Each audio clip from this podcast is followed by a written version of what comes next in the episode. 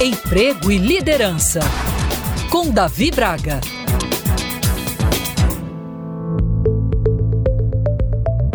Há um velho ditado popular que diz que a ignorância é uma bênção. Será mesmo?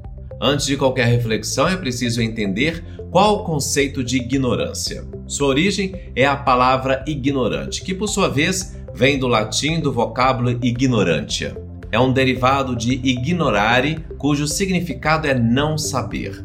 Em um mundo de intensa correria, com muitas interpretações rasas, reality shows, youtubers, brigas de torcidas e chavões repetitivos em programas de humor, parece-me que a ignorância tem sido uma imposição, uma regra aceita como normal.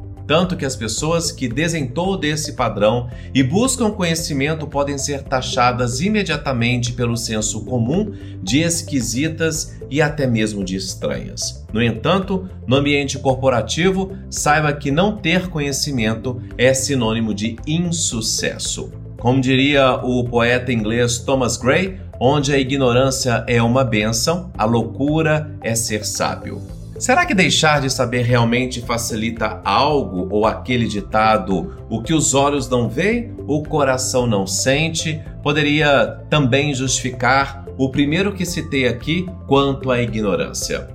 No campo pessoal, já ouvi inúmeras vezes amigas dizerem: se não sei que estou sendo traída, não sofro. Uma coisa é certa: a consciência acerca de algo nos exige sempre a tomada de decisão. Por isso, o autoconhecimento é de vital importância para quem quer ter êxito na vida, independentemente se estamos falando do âmbito pessoal ou do profissional.